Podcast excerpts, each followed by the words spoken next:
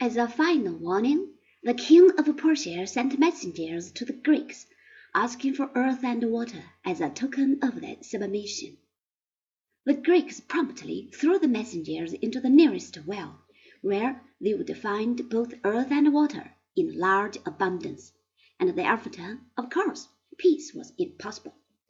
But the gods of high Olympus watched over their children, and when the Phoenician fleet carrying the Persian troops was near Mount Athos, the storm god blew his cheeks until he almost burst the veins of his brow, and the fleet was destroyed by a terrible hurricane, and the Persians were all drowned.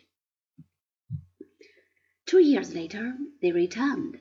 This time they sailed straight across the Aegean Sea and landed near the village of Marathon. As soon as the Athenians heard this, they sent their army of ten thousand men to guard the hills that surrounded the Marathonian plain.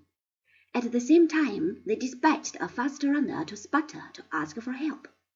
But Sparta was envious of the fame of Athens, and refused to come to her assistance. The other Greek cities followed her example with the exception of tiny Plataea, which sent a thousand men. On the 12th of September of the year 490, Miltiades, the Athenian commander, threw this little army against the hordes of the Persians. The Greeks broke through the Persian barrage of arrows, and their spears caused terrible havoc among the disorganized Asiatic troops, who had never been called upon to resist such an enemy.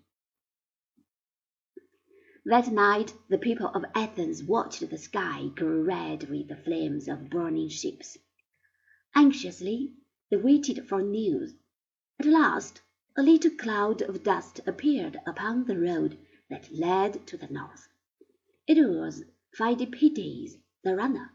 He stumbled and gasped, for his end was near. Only a few days before had he returned from his errand to Sparta.